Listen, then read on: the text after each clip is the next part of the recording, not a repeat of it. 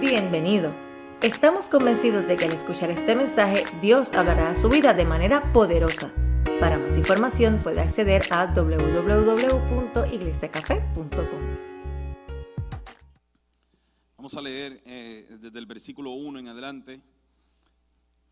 Dice, oh Jehová, tú me has examinado y conocido. Tú has conocido mi sentarme y mi levantarme. Has entendido desde lejos mis pensamientos. Has escudriñado mi andar y mi reposo. Y todos mis caminos te son conocidos. Pues aún no está la palabra en mi lengua. Y aquí, oh Jehová, tú la sabes toda. Detrás y delante me rodeaste. Y sobre mí pusiste tu mano. Tal conocimiento es demasiado maravilloso para mí. Alto es, no lo puedo comprender. ¿A dónde miré de tu espíritu y a dónde huiré de tu presencia? Si subiera a los cielos, allí, estás tú. Y si en el Seol hiciere mi estrado, he aquí allí tú estás. Si tomare las alas del alba y habitar en el extremo del mar, aún allí me guiará tu mano y me asirá tu diestra. Si dijere, ciertamente las tinieblas me encubrirán, aún la noche resplandecerá alrededor de mí. Aún las tinieblas no encubren de ti. Y la noche resplandece como el día. Lo mismo te son las tinieblas que la luz.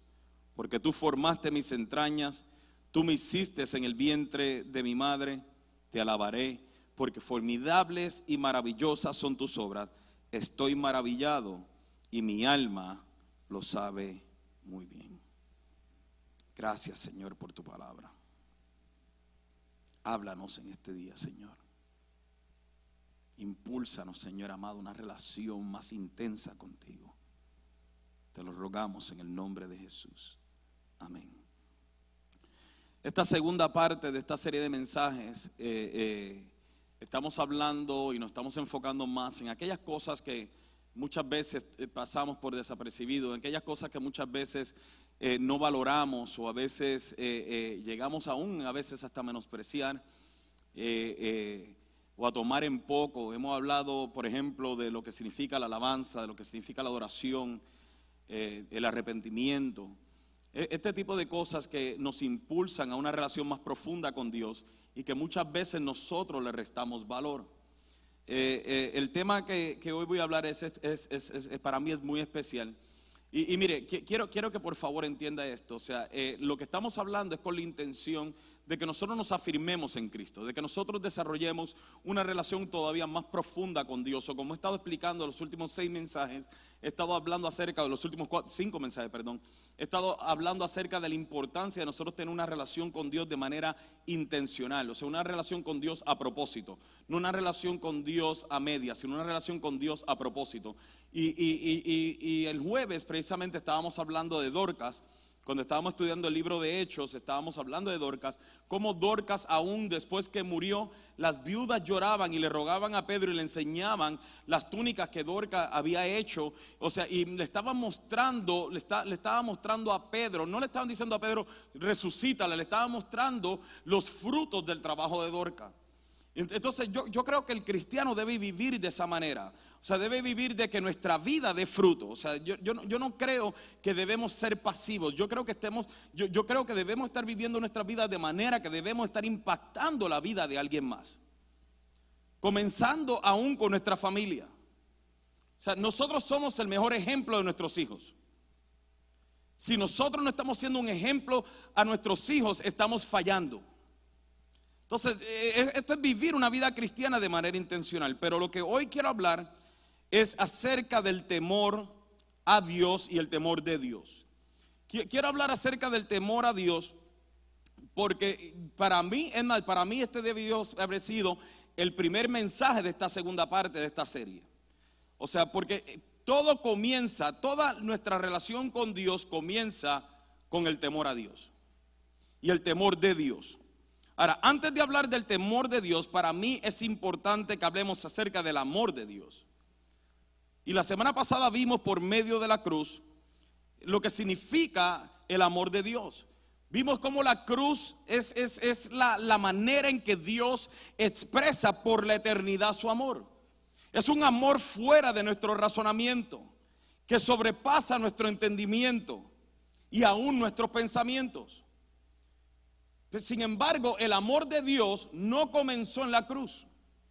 Se manifestó en la cruz, pero el amor de Dios es antes de la cruz. Fue por amor, la, la cruz vino por amor, por el amor de Dios por nosotros. Por eso vino la cruz. Pero aún después de eso, y, ahí es donde vemos, o sea, Juan 3:16, ahí es donde cobra sentido. Porque de tal manera amó Dios al mundo que ha dado a su Hijo unigénito para que todo aquel que en él cree no se pierda, mas tenga vida eterna. Cristo habla estas palabras antes de morir en la cruz, queriendo decirnos de que la cruz solamente es la manifestación o la expresión del amor de Dios. La expresión visible para nosotros del amor de Dios. Pero el amor de Dios no comenzó en la cruz y no terminó tampoco en la cruz. ¿Por qué? Miren, este versículo que a mí me, me fascina. Santiago, vaya al libro de Santiago, capítulo 4.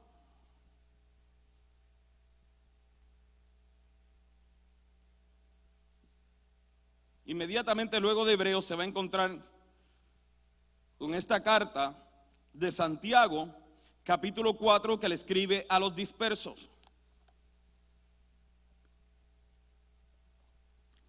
Y le dice a aquellas personas que habían perdido ya sus propiedades, y que habían vendido sus casas, habían vendido sus propiedades, que estaban esperando la venida, la segunda venida del Señor, y estaban en Jerusalén, y de repente tuvieron que dispersarse saliendo huyendo, porque Saulo de Tarso vino y comenzó a perseguirlos y todo lo demás. Y le está hablando, eh, toda esta carta es dedicada a ellos. Sin embargo, le dice en el capítulo 4, en el versículo 5, lo siguiente.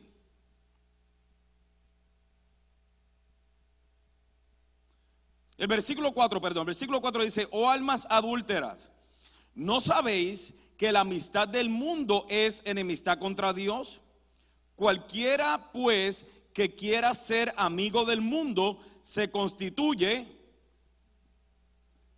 ¿A quién le está escribiendo esta carta? No le está escribiendo el mundo, está escribiendo a la iglesia. Y le dice, cualquiera pues que quiera ser amigo del mundo se constituye enemigo de Dios. Versículo 5, este es el que me gusta, versículo 5. ¿O pensáis que la escritura dice en vano, el espíritu que Él ha hecho morar en nosotros nos anhela celosamente? Para mí esto es una de, las declaraciones más impresionantes del amor de Dios por nosotros. Porque nos está diciendo aquí, o sea, de que no solamente, no solamente que Él nos mostró su amor descendiendo, o sea, del cielo, siendo bien, viniendo en forma de hombre y aún estando en la condición de hombre, humillarse hasta la muerte y muerte de cruz, que es la manera en que Él nos manifiesta su amor sino que encima de eso nos está diciendo, no nos está diciendo tampoco que se humilló hasta la muerte, muerte de cruz, lo humillaron, lo maltrataron y todo lo demás que hablamos la semana pasada, pero también nos está enseñando que su amor sobrepasa eso. Él pone su espíritu en nosotros para que ahora nosotros tengamos la habilidad de amarlo a Él. Lo que significa que el amor que usted le tiene a Dios no nace de usted. Dios lo sembró en usted. Aún el amor, o sea, Dios nos ama tanto que aún conociendo que nosotros seríamos incapaces de amarlo, Él pone su espíritu en nosotros para que nosotros tengamos la habilidad de amarlo a Él. Y luego encima de eso nos dice, y con todo y eso, nos anhela celosamente. Nos anhela celosamente. Acabamos de leer de este maravilloso amor de Dios en el Salmo 139. En el Salmo 139 nos describe la manera en que Dios nos ama. Nos ama tanto que conoce mi sentarme y mi levantarme. Nos ama tanto, déjame buscar aquí, que ha entendido desde lejos nuestros pensamientos que ha escudriñado nuestro andar y nuestro reposo, que conoce todos nuestros caminos, que aun cuando la palabra no está en nuestra lengua, ya Él la conoce. ¿Usted entiende esto? ¿Usted entiende que Dios está tan pendiente a usted?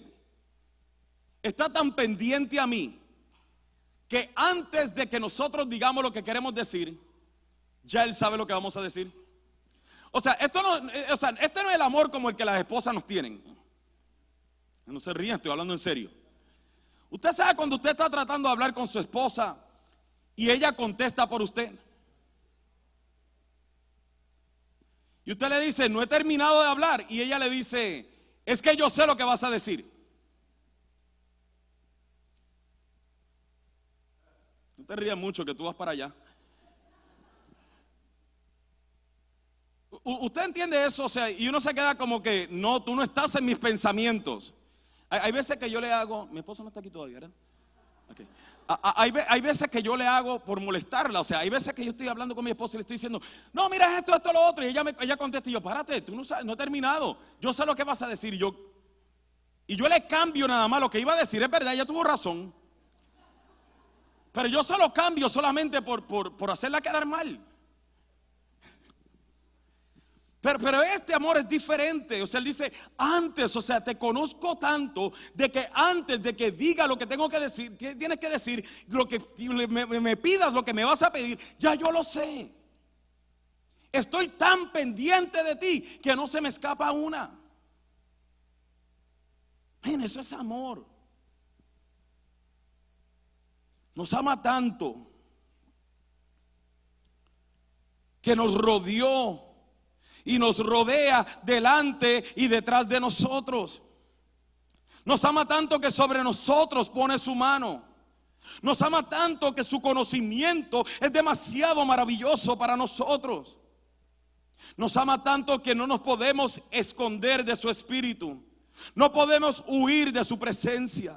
Nos ama tanto que si subimos al cielo, allí nos encontramos con Él. Pero nos ama tanto también que si en el Seol hacemos nuestro estrado, allí también nos encuentra Él. Nos ama tanto que si escogemos alas del alba y habitamos en el otro extremo del mar, allí también está Él.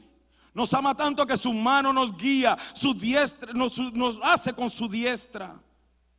Nos ama tanto que aún las tinieblas no nos encubren y la noche resplandece como el día nos ama tanto que nos formó en las entrañas y nos hizo en el vientre de nuestra madre. Él nos formó, Él nos hizo. Así de maravilloso es el amor de Dios por nosotros. Sin embargo, Santiago lo explica de esta manera. Dice, Él puso su espíritu en nosotros y ahora nos anhela celosamente. O sea, eh, eh, eh, escucha eso, nos anhela celosamente. Es como que Dios sabe de que Él nos ama mucho más de lo que nosotros lo amamos a Él. De que Él nos anhela más de lo que nosotros lo anhelamos a Él. Él nos busca más de lo que nosotros lo buscamos a Él.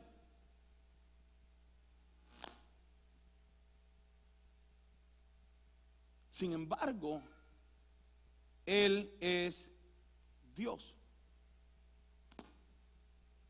Lo que significa que Él no tiene necesidad de nada ni de nadie. Él es Dios. Entonces, si Él es Dios y no tiene necesidad de mí, ¿no se supone que yo lo anhele a Él? ¿No se supone que yo lo busque a Él?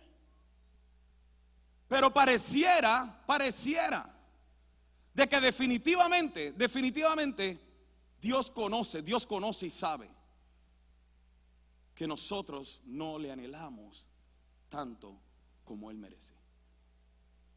Es por eso que el mismo Santiago dice en el versículo 8, acercaos a Dios y Él se acercará a vosotros. Yo creo que la razón por la que nosotros no buscamos a Dios lo suficiente y no lo anhelamos lo suficiente y no nos interesamos por Él lo suficiente es porque hemos perdido el temor o no tenemos suficiente temor de Dios. Ahora, cuando hablamos de temor, eh, eh, muchas veces las personas escuchan esto y lo malinterpretan y, aún minimizan lo que es el temor a Dios. Y pensamos que, que- que- no tenemos que tenerle miedo a Dios. Yo, he escuchado, Emma, yo he escuchado eso muchas veces. No, no, no, no, a Dios no hay que tenerle miedo. Eh, sí hay que tenerle miedo. No, no, no hay que tenerle miedo donde tú no quieras estar cerca de Él, pero hay que tenerle miedo. Es es más, mire, va- vaya conmigo a Deuteronomio 10. Vamos, vamos a darle color a esto. Deuteronomio 10. No te preocupes que te lo voy a defender también con el Nuevo Testamento.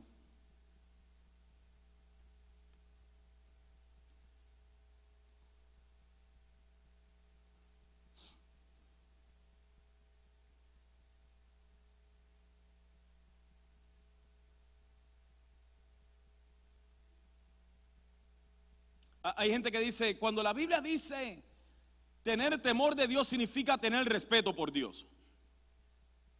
Bueno, yo respeto a mucha gente que no les tengo temor.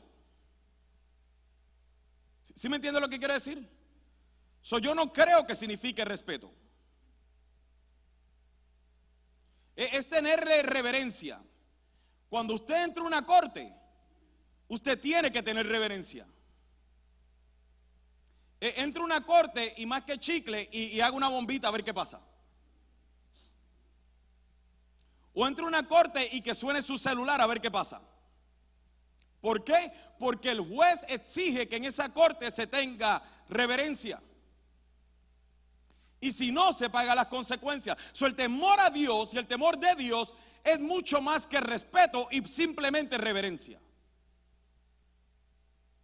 Ahora, mi- mira el versículo 12 lo que dice. Ahora pues Israel, ¿qué pide tu Dios de ti? Sino que temas a Jehová tu Dios, que andes en todos sus caminos y que lo ames y sirvas a Jehová tu Dios con todo tu corazón y con toda tu alma, que guarde los mandamientos de Jehová y sus estatutos que yo te prescribo hoy para que tengas prosperidad.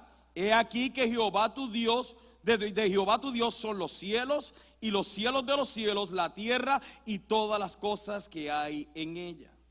Ahora, si ustedes se recuerdan, en, el, en, en, en Éxodo capítulo 32, lo hemos hablado antes, por eso es que no quiero llevarlos ahí.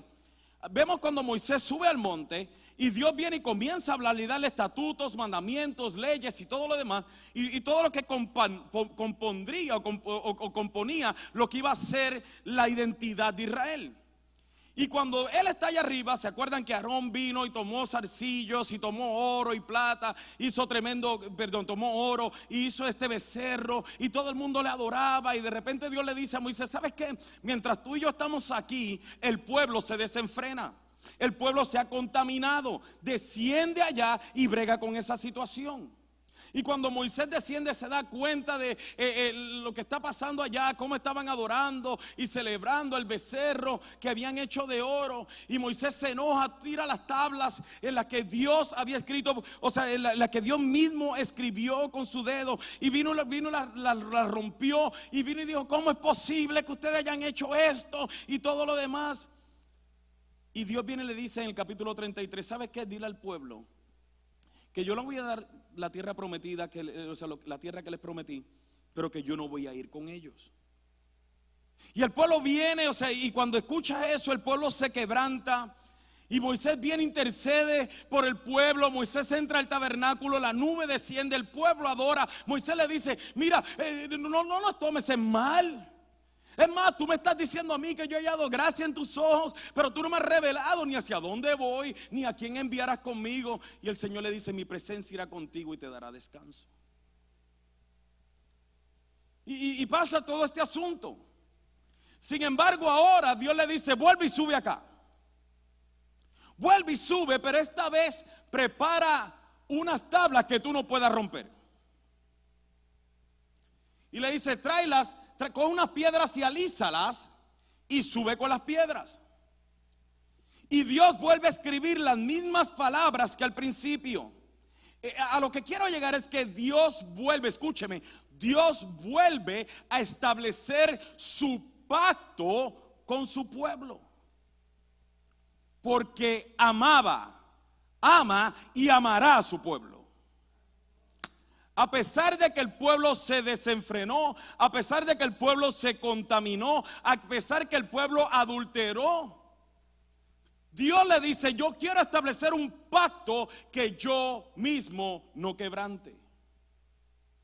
Todo esto, eh, no tengo el tiempo para explicarlo, pero todo esto preparando la venida de Cristo.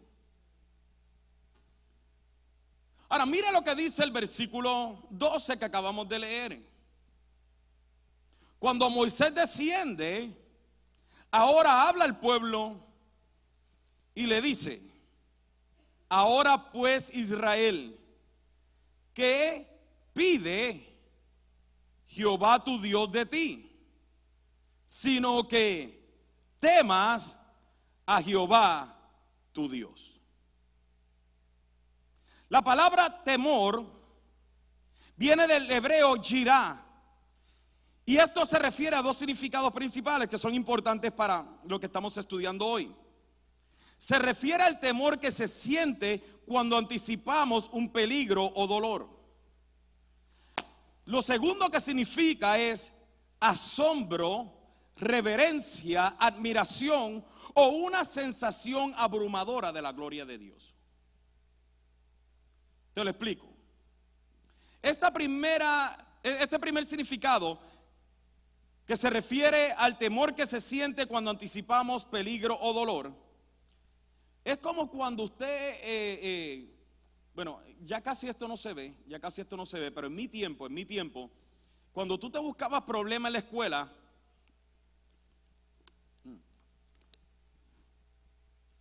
ya casi esto no se ve. Pero en mi tiempo, cuando yo me buscaba un problema en la escuela y mis papás tenían que ir a la escuela, le, voy a enseñar una palabra eh, eh, eh, muy puertorriqueña para que aprendamos a conocernos. Lo que te esperaba era una catimba.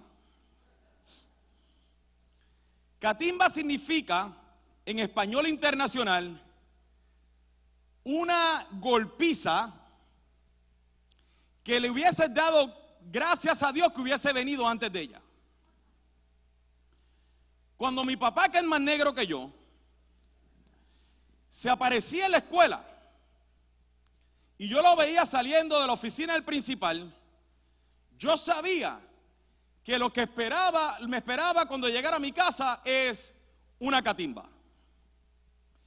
Y yo iba camino a mi casa, cuando sonaba el timbre de la escuela, yo oraba porque el mundo se acabara en ese momento. Yo, yo tengo que confesar aquí que había veces que yo decía, ojalá y se muera antes de que yo llegue. En serio, en serio, yo lo confieso. Yo, yo, era terrible, yo no era cristiano, eso no me juzgue, ni era pastor tampoco. Pero cuando yo me iba acercando a mi casa, o sea, la, la, huevo escolar me dejaba en la esquina de la calle de mi casa. Ese camino de la esquina de la calle a mi casa era el camino más largo. Yo sentía la cruz, los azotes, la corona de espinas. Y cuando yo abría la puerta de mi casa, se desenfrenaba todo el infierno en contra, en contra mía. Ese temor que se sentía desde la esquina de mi casa a mi casa es el temor primero que estamos hablando. Es ese temor que, o sea, que tú sabes de que algo malo, algún peligro o dolor te va a llegar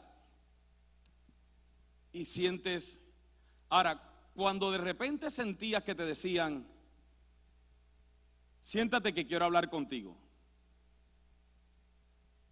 Y tú no veías la correa, ni los palos. O sea, era como que...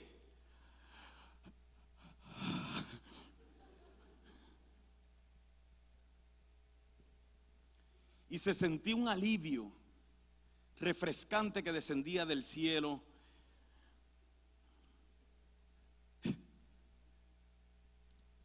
El problema de este temor es que cuando, cuando, cuando ya pasan las consecuencias o no enfrentamos consecuencias a nuestras acciones, generalmente regresamos a nuestra misma actitud y a nuestras mismas acciones y a nuestro mismo comportamiento. Lo cual significa que aunque sí tenemos que tener ese temor a Dios, eh, ¿por qué lo dice pastor? Porque Cristo mismo dijo en sus propias palabras, y no temáis a los que matan el cuerpo, mas el alma no pueden temer, matar. Temed más bien aquel que puede destruir el alma y el cuerpo en el infierno.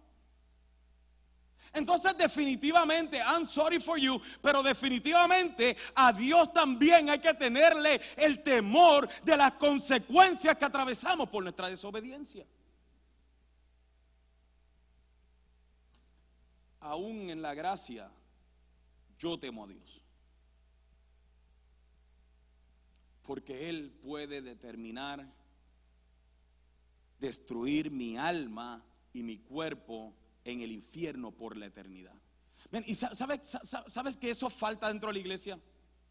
La mayoría de las razones por las que el pueblo de Dios, conociendo la palabra de Dios, conociendo la gracia de Dios, conociendo la misericordia de Dios, conociendo el amor de Dios, pero también conociendo la justicia de Dios y el poder de Dios, siguen desenfrenados en sus pecados, siguen desenfrenados en sus conductas, es porque la misericordia y la gracia de Dios nos está sosteniendo y muchas veces abusamos de ella.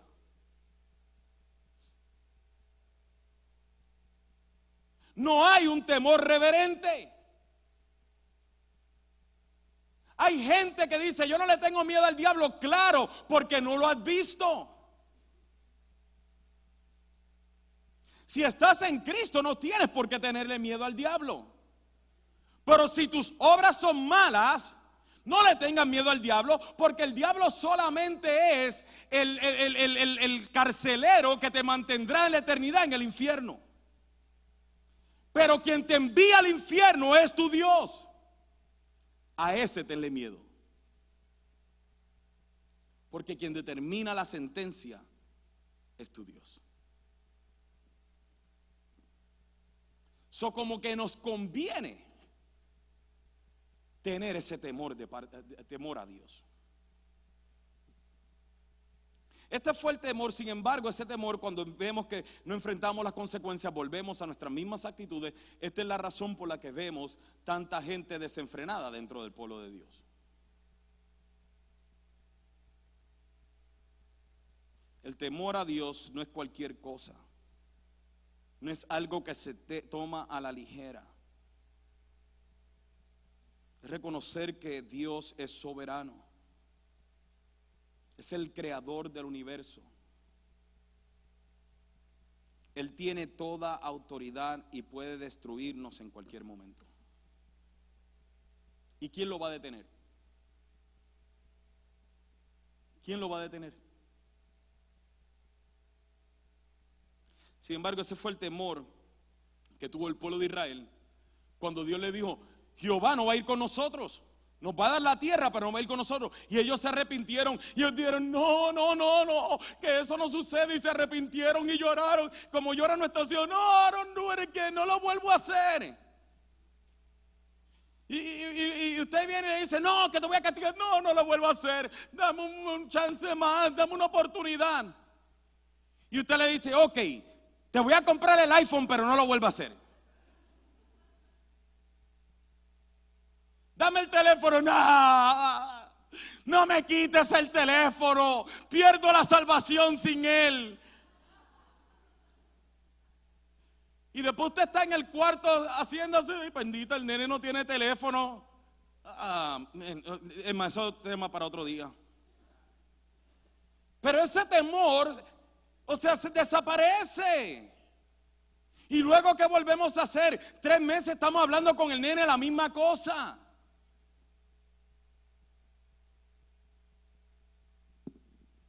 Sin embargo, el otro tipo de temor, y por eso es que el pueblo de Israel, o sea, volvía y se desenfrenaba, iba tras dioses ajenos. Ya no volvieron a ser otro becerro, pero luego fueron detrás de Baal y de Astarot y de todos los dioses ajenos. Porque las consecuencias, aunque fueran devastadoras, ese temor no es suficiente para vivir en temor de Dios. La segunda parte del temor es la, eh, eh, eh, el segundo significado de temor es asombro, reverencia, admiración y una sensación abrumadora de la gloria de Dios. El problema del primer nivel de temor es que cuando pasan las consecuencias nos olvidamos de él.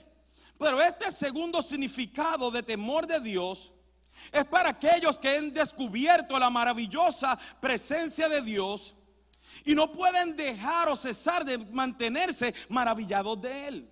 Es como lo que sucedió con Isaías, que hablamos la semana antipasada, con Isaías, en Isaías capítulo 6, no vaya allí, cuando él viene y ve la gloria de Dios, dice, wow. Y de repente lo primero que Isaías dice cuando ve la gloria de Dios es que ve la gloria de Dios y se examina el mismo y dice, ay de mí, que soy muerto porque soy un hombre de labios inmundos y habito en un pueblo de labios inmundos y ahora he visto al rey Jehová de los ejércitos. Y cuando él ve la gloria de Dios, él dice, a morir.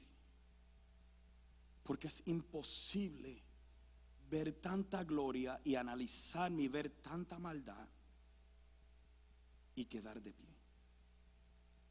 Y de repente en, ese, en, ese, en, esa, en esa sensación abrumadora de la gloria de Dios, viene un ángel y pone un carbón encendido en sus labios Isaías se siente lleno de tanto amor ahora, porque ese temor, ese temor de admirar la grandeza de nuestro Dios, produce en nosotros tanto amor, que ahora cuando el Señor le dice, ¿quién irá por vosotros y a quién enviaré? Isaías dice, yo, yo, yo, yo voy, aquí, envíame, a mí yo lo hago. Porque estaba súper agradecido ese amor maravilloso de Dios. Y usted dice, bueno, pero es que yo nunca he tenido eso.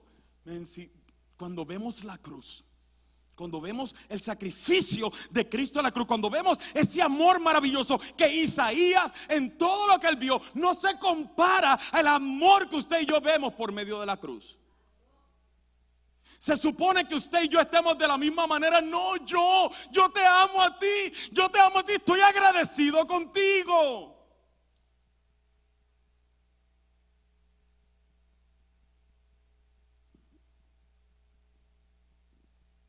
Pero se nos olvida rápidamente lo que Cristo hizo en la cruz del Calvario por nosotros. Por eso yo decía la semana pasada, nosotros no podemos dejar de meditar en la cruz. No podemos.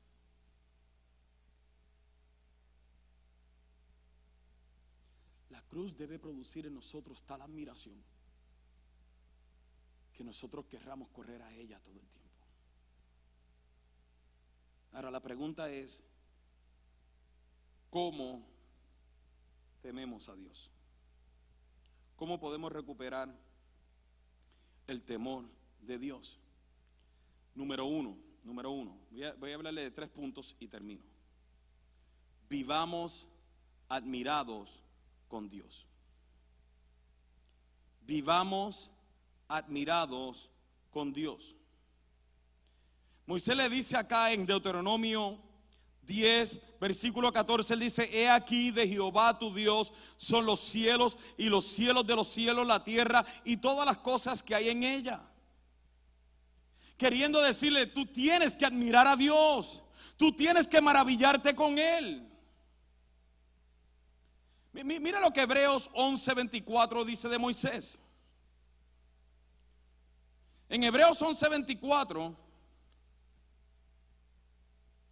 nos dice algo mí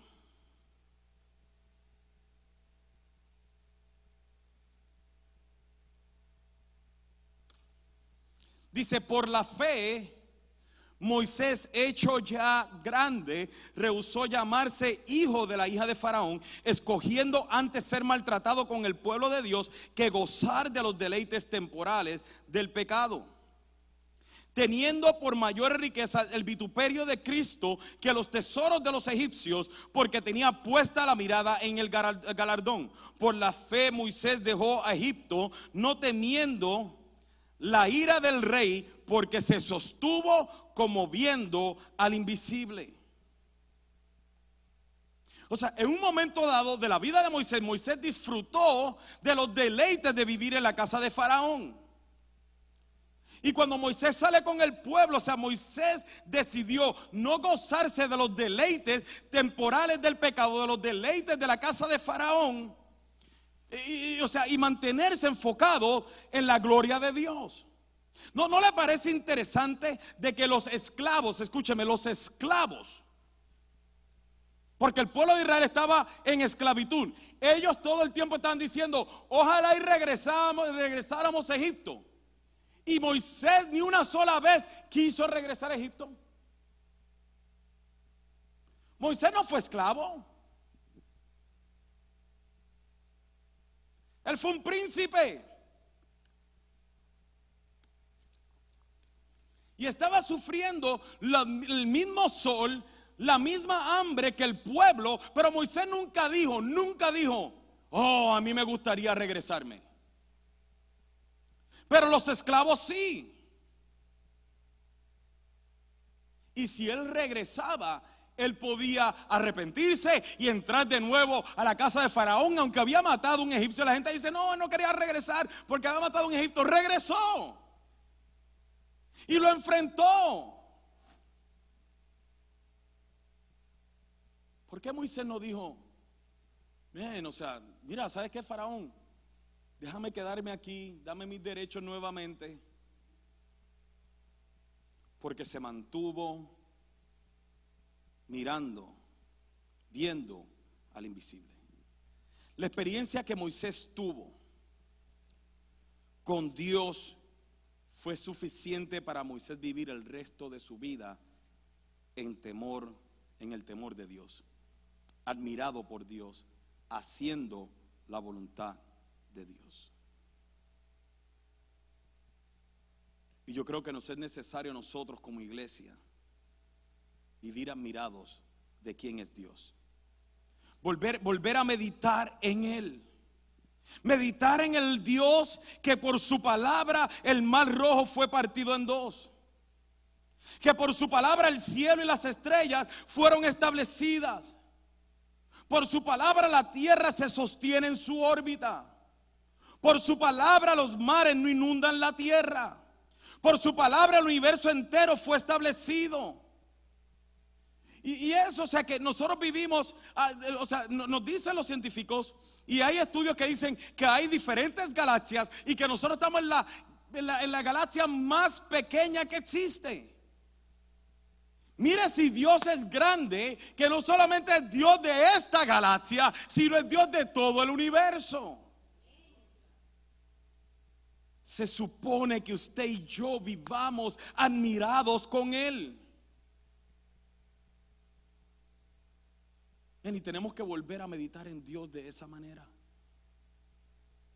Tenemos que volver a ver a Dios no desde nuestra propia perspectiva, sino desde la perspectiva de quién es Él. Mire, escúcheme, escúcheme, escúcheme, porque esto es importante.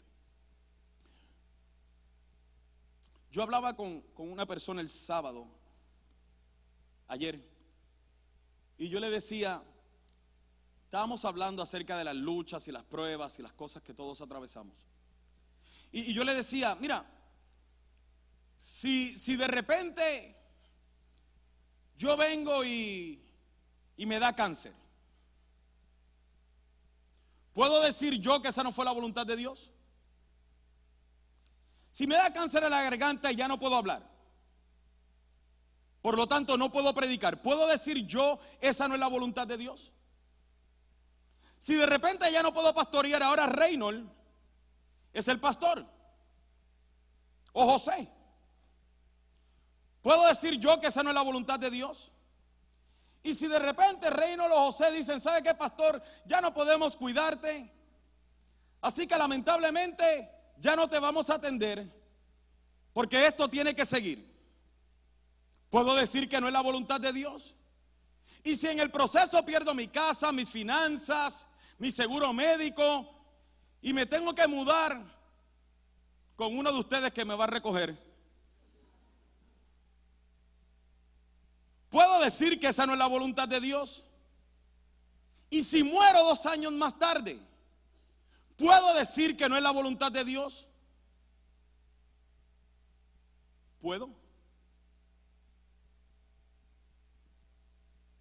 Muchos de ustedes están ahora peleando con esto y diciendo, pues esa no es la voluntad de Dios. ¿Cómo sabe usted? Porque a pesar de lo que yo pase, Él sigue siendo Dios. O sea, no fue que de repente el cáncer llegó y dijo, ay, mira, yo no me di cuenta. Ponte a orar, déjame ver cómo tú oras, a ver si te sano. Dios sabía que eso llegaría. Dios sabría que Reynold o José me iban a despedir. Bandidos.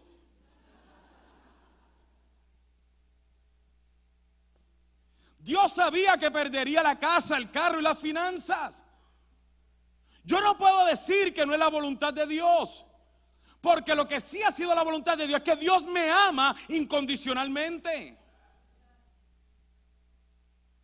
Lo que significa que aún las catástrofes y los fracasos que nosotros enfrentamos, Dios no está ajeno a ellos. So dejemos y paremos de mirar a Dios conforme a lo que Él puede hacer por nosotros. Comencemos a maravillarnos en medio de nuestras crisis y nuestra catástrofe. Eh, comencemos a maravillarnos que Él sigue siendo Dios.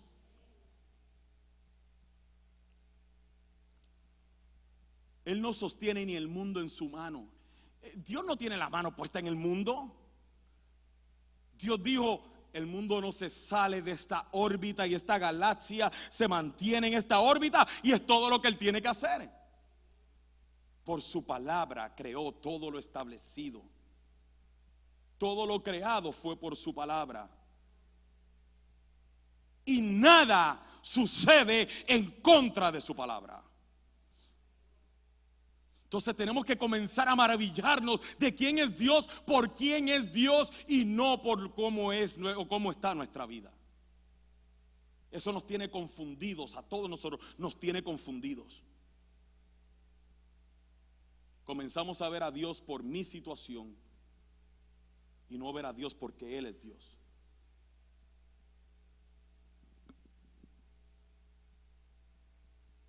El cielo es su trono, la tierra es estrado de sus pies. Él es alfa, Él es omega, Él es el Dios todopoderoso, excelso, majestuoso, rey de reyes, señor de señores. Y aún a pesar de todo eso, me ama. Número dos, tenemos que obedecer y temer a la palabra de Dios. Moisés le dice al pueblo también que andes en todos sus caminos, que guarde los mandamientos de Jehová y sus estatutos que yo te prescribo hoy.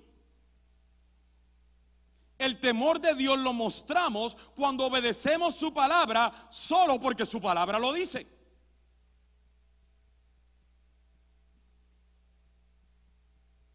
Cuando obedecemos lo que Él dice, aunque no lo entendamos. Y esto es una de las cosas con las que más nosotros batallamos. ¿Cuándo fue la última vez que usted hizo algo que está en la Biblia, pero solamente, pero no lo entiende, pero solamente lo hizo porque la Biblia lo dice? ¿Cuándo fue la última vez que usted perdonó a alguien sin quererlo perdonar solamente porque la Biblia lo dice?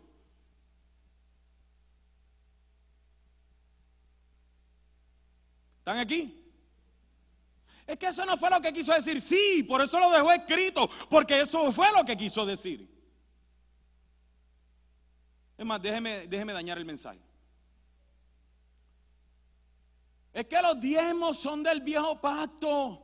No es que el nuevo pacto eh, eh, Dios lo pide todo. Es que es conforme a lo que dice en tu corazón. Es que eso es de la ley. No, eso es antes que la ley. No, eso es de Abraham. No, eso es de tanto entendimiento, tanto razonamiento, tanto cuestionamiento. ¿Por qué no lo hace simplemente porque la Biblia lo dice?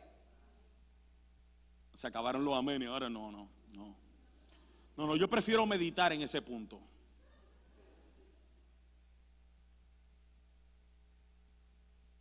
¿Qué, ¿qué, tengo yo que ver en donde Dios lo posicionó? Él quería que yo leyera este libro, aprendiera de él y caminara y obedeciera lo que en él está escrito.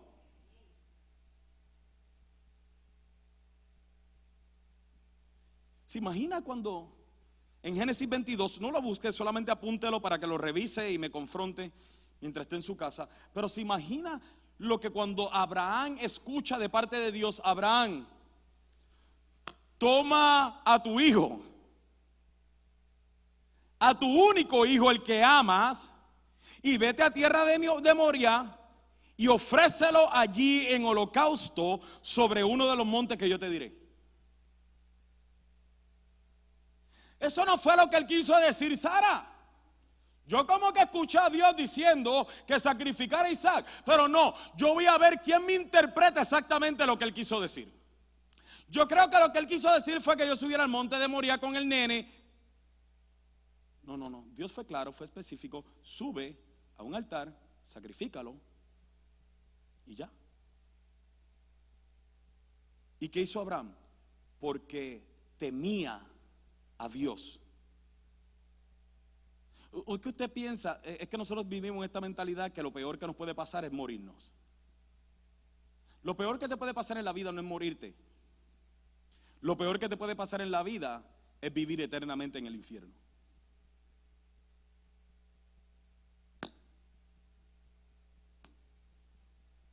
Si, me muero, me muero. Yo no lo puedo evitar. Pero el infierno. Y, no nos dice que Abraham trató de luchar con Dios. Lo que dice la Biblia es, y Abraham se levantó muy de mañana y enalbardó su asno y tomó consigo dos siervos y a Isaac su hijo y cortó leña para el holocausto y se levantó y fue al lugar que Dios le dijo.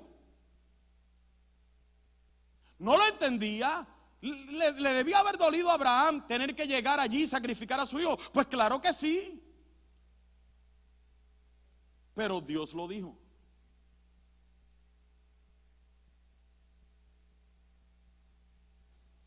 Dios no te dejó la Biblia para tu entretenimiento. Y para algunos de ustedes Dios no le dejó la Biblia para su aburrimiento. Dios nos dejó la palabra para que la obedeciéramos. Para que camináramos conforme a ella para que hiciéramos lo que en ella está escrita. Y, si usted no está obedeciendo la palabra de Dios, entonces usted no está. O si no estamos obedeciendo la palabra de Dios, entonces no estamos teniendo temor de Dios. Es cierto que Abraham extendió su mano para venir y sacrificar a su hijo y vino el ángel de Jehová y lo detuvo y le dijo no extiendas tu mano sobre él ni le hagas nada porque ya conozco Put, put, put verse 12 over there. Put verse 12. Genesis 22, verse 12. No extiendas tu mano sobre el muchacho ni le hagas nada, porque ya conozco que. Por cuanto no me rehusaste tu hijo, tu único. Abraham, yo quiero ver si de verdad me temes. tenemos que obedecer la palabra de Dios. Claro, y eso nos llevaría a que para obedecer la palabra de Dios tenemos que eh, leer la palabra de Dios. Número tres, ya para terminar. Amemos y sirvamos a Dios. Les La tercera manera en la que usted y yo tememos a Dios es amando y sirviendo a Dios. Vuelva por favor a Deuteronomio capítulo 10.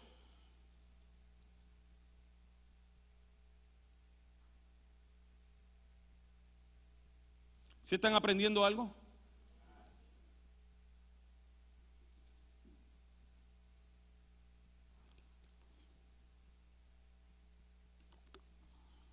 Dice el versículo 12. Ahora pues Israel, que pide Jehová tu Dios de ti? sino que temas a Jehová tu Dios, que andes en todos sus caminos y que lo ames y sirvas a Jehová tu Dios con todo tu corazón y con toda tu alma. No es solamente que lo ames, es que lo ames y sirvas, lo hablamos en Santiago, yo sirvo porque lo amo. No sirvo para que me ame.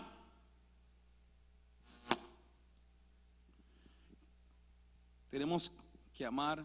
El primer mandamiento, el primer mandamiento que se nos dio fue, o el más importante y principal mandamiento es amarás al Señor tu Dios de todo tu corazón, con toda tu alma, toda tu mente y todas tus fuerzas. E, eso, no, eso, eso ni que quede.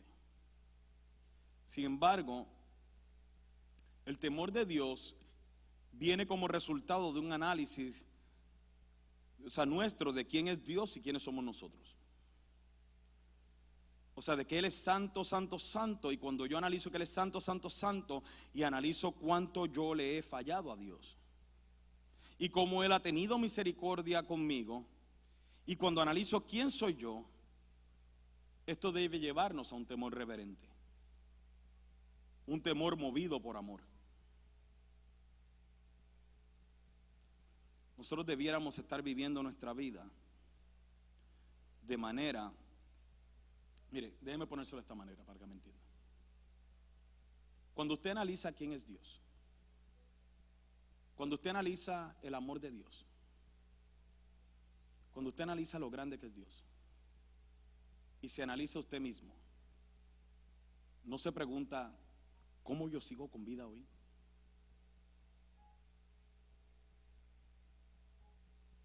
Si no se lo pregunta, es porque nosotros estamos viendo a Dios desde nuestra propia perspectiva con nuestros estándares contaminados de carnalidad. Porque cuando yo analizo cómo es Dios, quién es Dios, cuán grande es mi Dios, y me analizo a mí, estoy hablando aún como pastor, amante de Cristo, servidor, predicador del Evangelio, cuando me analizo, yo digo, ¿qué hago todavía con vida? ¿Cómo es que Dios todavía me soporta? ¿Cómo es que Dios no me ha consumido aún?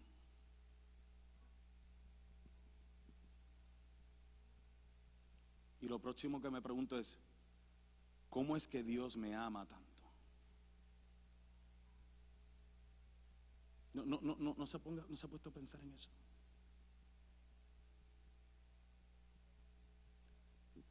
Cuando usted analiza esto, esto es precisamente, escúcheme, esto es precisamente lo que me debe llevar a decir, men Señor, como tú me amas tanto, como tú me soportas, Señor. Men, yo tengo que hacer algo, yo tengo que hacer algo para expresarte mi amor. Por eso es que usted ve que hay personas que qué sé yo, que, hacen cosas como levantar sus manos cuando adoran a Dios. Es, como decir, es que, es que, es que lo que estoy cantando no es suficiente. Entonces no sé qué más hacer. Porque es que tú eres Dios. Yo estoy aquí en tu presencia. no me es suficiente. Si usted teme a Dios, no le puede ser suficiente llegar a una iglesia domingo tras domingo, sentarse en una banca y de que eso trate su vida. Y salir de aquí es el día de romper la dieta, ir a comer. Y llegar a la casa y bañarnos y preparar la comida de la semana y todo lo demás. Y wow, y nuestra vida es tan chévere y tan tranquila y gloria a Dios. O sea, y somos cristianos, ya no tomamos, y ya no hacemos esto, y ya no hacemos lo otro. Ay, qué linda mi vida. No, menos, o sea, esto se tiene que tratar de mucho más que eso. Cuando yo analizo quién es Dios y analizo quién soy yo, yo no puedo evitar el pensar, ¿cómo es que tú me amas tanto? No, lo entiendo. No lo entiendo. No, es que yo no sirvo a Dios porque la familia. Estás hablando de la misma familia que Él te dio.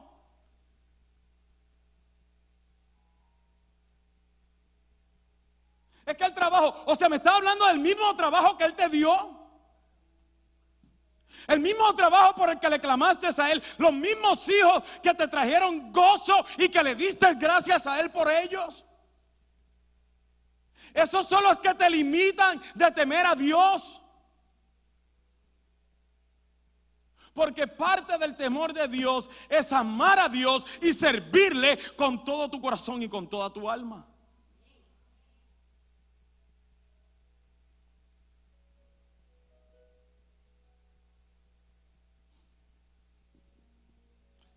Ahora entendemos lo que dijo Pablo en Filipenses. Cuando dijo, ocupados de vuestra salvación con temor y temblor. Eso no era de que, ay, tengo miedo de perder la salvación con temor y temblor. No, no, no, no. Te está diciendo, analiza la salvación y ocúpate con extrema reverencia por lo que Él hizo por ti.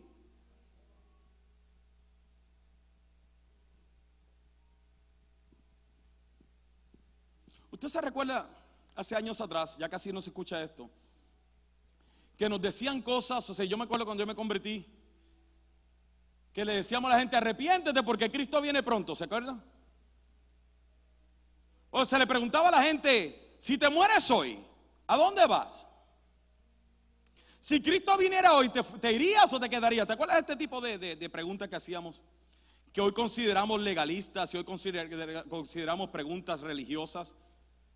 En nuestro ámbito hoy sentimos como que no, no, eso es muy radical, a la gente no se le puede hablar así. ¿Qué nos hace pensar que de verdad Cristo no pudiera venir hoy?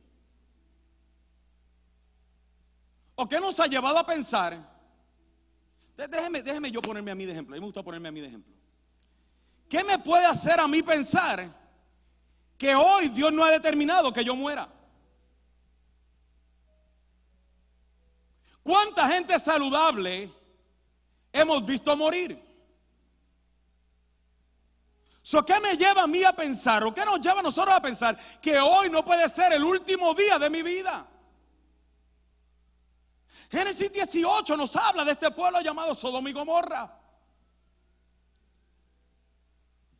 En un lado estaba Dios, dos ángeles hablando con Abraham y diciendo, Abraham, te voy a revelar esto porque es que yo sé que tú solo vas a decir a tus hijos y yo sé que tú eres y yo somos amigos. So, como tú tienes temor de mí, ahora yo te voy a decir esto. Yo voy a destruir la Sodoma y Gomorra. Y aquí está Abraham diciendo, Señor, Señor, para, para, para, espérate. Señor, tú vas a destruir cuando allí pueden haber 50 justos. Y Dios le dice, bueno, ok, Abraham, no hay problema. Si hay 50 justos, yo no los destruyo. Ah, bueno, bueno, bueno. A lo mejor faltan 5. Y puede ser que hayan 45 justos. Si encuentras 45, yo no lo destruyo. Bueno, puede ser que no hayan 45, pero puede ser que hayan 30. Abraham, si encuentras 30, yo no lo destruyo. Ya Dios se estaba aburriendo con este asunto. Porque llegó un momento dado que creo que Abraham llegó a 10. Y, y dice, y Dios se fue. O sea, fue como que Dios, ya, ¿sabes qué? Mientras tanto, esto estaba pasando, mientras Dios estaba determinando, escúchenme, mientras Dios estaba determinando con Abraham, en otro lado, de que iba a destruir a Sodoma y Gomorra, Sodoma y Gomorra estaban viviendo como que iban a durar por toda la vida.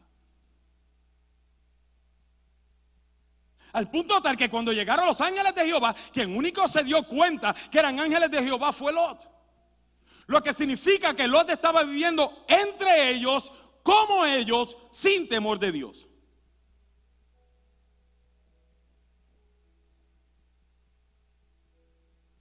O, qué me dicen de lo que Cristo dijo? Y contó como parábola de que había un hombre que estaba ganando mucho y estaba ganando tanto que dijo, oh, estoy, estoy, estoy, ganando tanto que voy a hacer graneros más grandes para guardar todos mis frutos y todos mis bienes. Y Cristo le dice, necio, esta noche vienen a pedirte tu alma y lo que han provisto, ¿de quién será? Él estaba viviendo como que no era el último día de su vida, pero Dios había determinado que era el último día de su vida. Lo que significa que usted y yo no podemos seguir viviendo como que no es el último día de nuestra vida. Yo sé que aquí donde me puse religioso, aquí me puse legalista. Oh, pastor, no. Dios todavía no me ha dado la casa que yo quiero. Y hasta que Él no me da de yo no me voy a morir. ¿Y qué si te dijera, ok, te la voy a dar, pero te voy a matar después de eso? ¿Estaría contento entonces? ¿O no es mejor si Dios ha determinado que hoy es el último día de tu vida? Tu poder estar en paz de decir, yo viví una vida amándote, tan entregado a ti, que lo que me espera es la vida eterna junto a ti.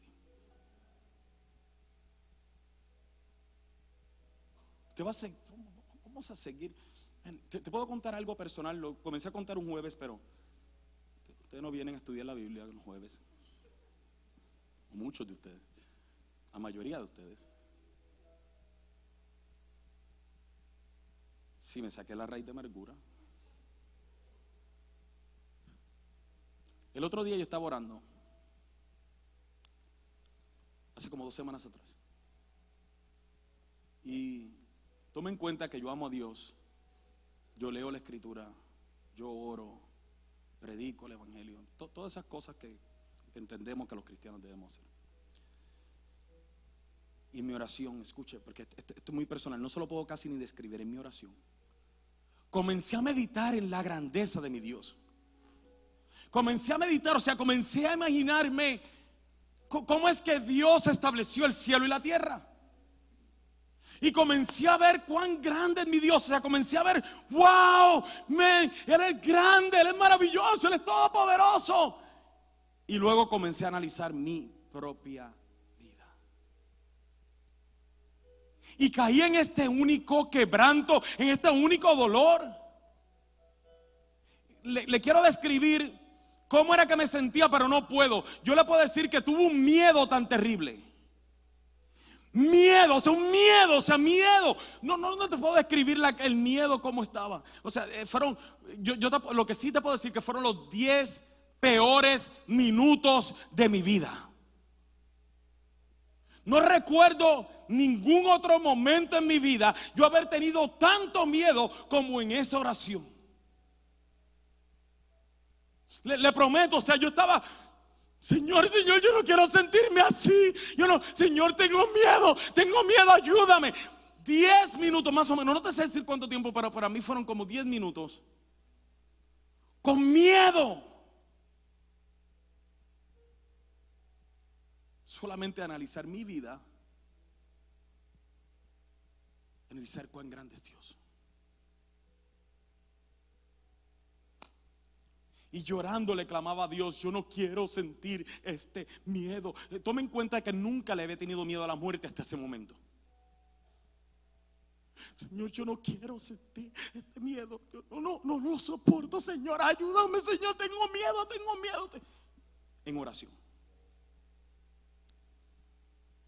Y de repente medité en la cruz. Fue como que Dios me mostró la cruz. Una paz inundó mi alma.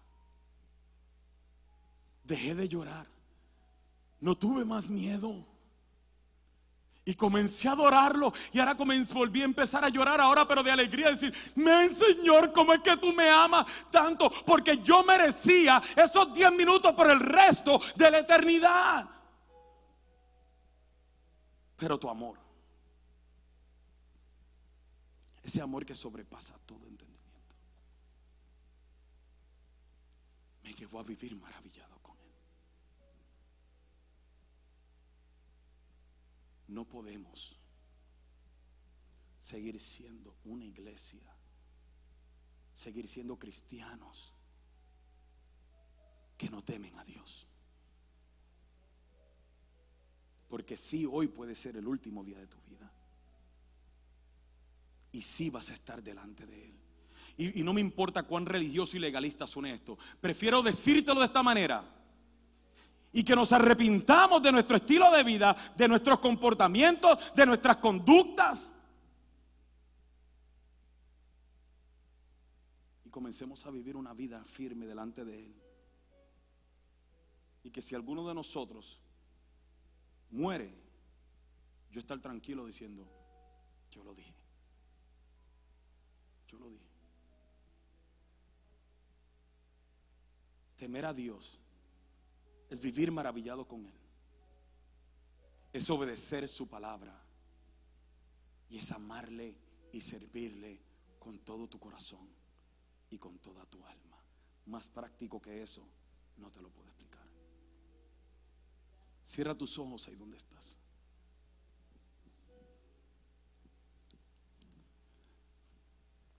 Temer a Dios también significa el entender que sin Cristo el infierno será inevitable. Temer a Dios también significa el entregar tu vida a Cristo. Porque sabes que no puedes justificarte por la eternidad, por tus obras. Por eso es que te pregunto en esta mañana, ¿Estás viviendo para Cristo? ¿Le has entregado tu vida a Cristo? ¿O quieres seguir indiferente a Él? Esa es tu decisión. Esa es tu decisión. Pero si Él te trajo aquí hoy, es porque estaba interesado en tu salvación. Así que si en esta mañana tú quieres entregar tu vida a Él, si en esta mañana tú quieres venir y tomar una decisión por Él, ahí donde estás, haz esta oración conmigo. Y dile, Señor, estoy arrepentido. Me arrepiento de todos mis pecados. Reconozco que te necesito. Te entrego mi vida, mi corazón y mi ser. Y te ruego que seas mi Señor y mi Salvador. Y ahí donde estás, si tú hiciste esta oración, ahí donde estás, levanta tu mano. Y déjame verte, ¿habrá alguna persona aquí en este día que haya hecho esta oración? Ahí donde está, levanta tu mano sin temor. Perfecto. Entonces, iglesia, ahí donde está con tus ojos cerrados, analiza lo siguiente. Analiza la manera en que Dios nos ama. Medita en cómo Dios nos anhela celosamente. Medita en cuánto temor tenemos para con Él. Y luego medita en su amor, que nos ama tanto, que conoce nuestro sentar y nuestro levantar, que ha entendido nuestros pensamientos desde lejos. Nos ama tanto que ha escudriñado nuestro andar y nuestro reposo. Nos ama tanto que todos nuestros caminos le son conocidos. Nos ama tanto que antes de que la palabra salga de nuestra boca, ya la conoce. Nos ama tanto que nos rodeó de su amor. Nos ama tanto que no podemos escaparnos de su espíritu. Y no podemos huir de su presencia. Nos ama tanto que si subimos al cielo, allí está Él. Si descendemos al Seol, allí también está. Si nos vamos al otro lado del mar, allí también está Él. Nos ama tanto que aún las tinieblas no nos encubren, porque su presencia resplandece como día alrededor de mí. Toma una decisión de vivir en el temor de Dios. Y si hoy tú tomas esa decisión, ponte de pie y solamente adóralo. Y dile, Señor, yo te amo. Te necesito. Te necesito. Te necesito, Señor. Señor, Señor. Renuncia a todo lo que estás haciendo. Renuncia a todo por temor a Dios. Renuncia a la vida de pecado por temor a Dios. Renuncia a la pornografía, al alcohol, a las drogas, a la mentira, a la manipulación, al orgullo, al chisme, por temor a Dios.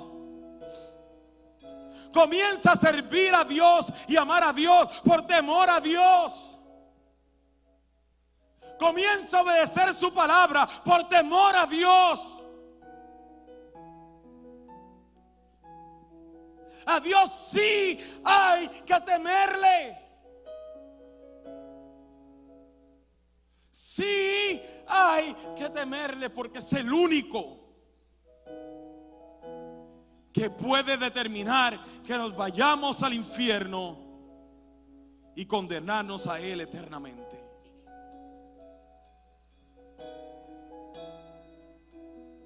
Es el único.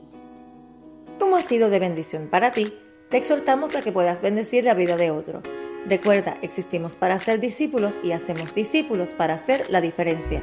Si deseas saber más acerca de Iglesia Café o dar alguna donación, puedes hacerlo a través de nuestra página de internet a www.iglesiacafé.com.